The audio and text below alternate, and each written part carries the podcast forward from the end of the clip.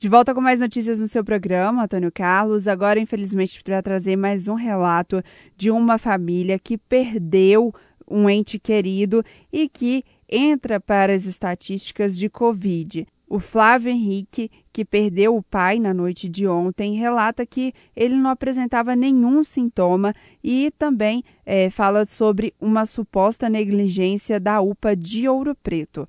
Vamos ouvir. Meu pai passou mal comigo ontem dentro de casa. Aí fui fazendo uma massagem nele e tudo mais. Ele conseguiu voltar um pouco. Nós chamamos o bombeiro. Os bombeiros chegou rápido, atendeu meu pai super bem, graças a Deus. E levou ele, socorrendo ele, falou que ia levar para o hospital.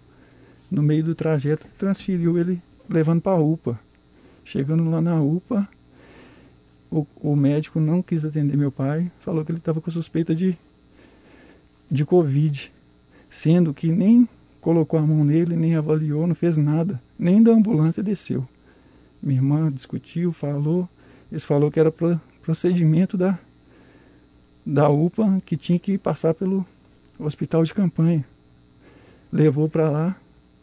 O médico de, da campanha fez os exames dele, fez os procedimentos dele lá, avaliou ele, viu que ele não tinha Covid e automaticamente depois em seguida ia liberar ele para nós, porque nós tínhamos que tirar ele de lá. Mas justamente na hora que pôs ele na cadeira de roda, ele começou a passar mal de novo, deu derrame de novo, teve que entubar ele e faleceu lá.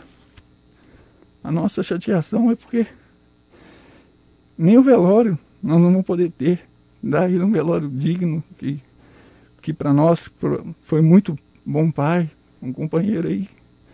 Nós vamos ter que simplesmente enterrar ele como indigente lá, jogar ele num saco preto e pôr ele dentro do, da gaveta. Isso que mais chateia a gente. Nós já entramos em contato com a assessoria de comunicação da prefeitura, que se posicionará sobre o assunto. Repórter Gil Isidoro.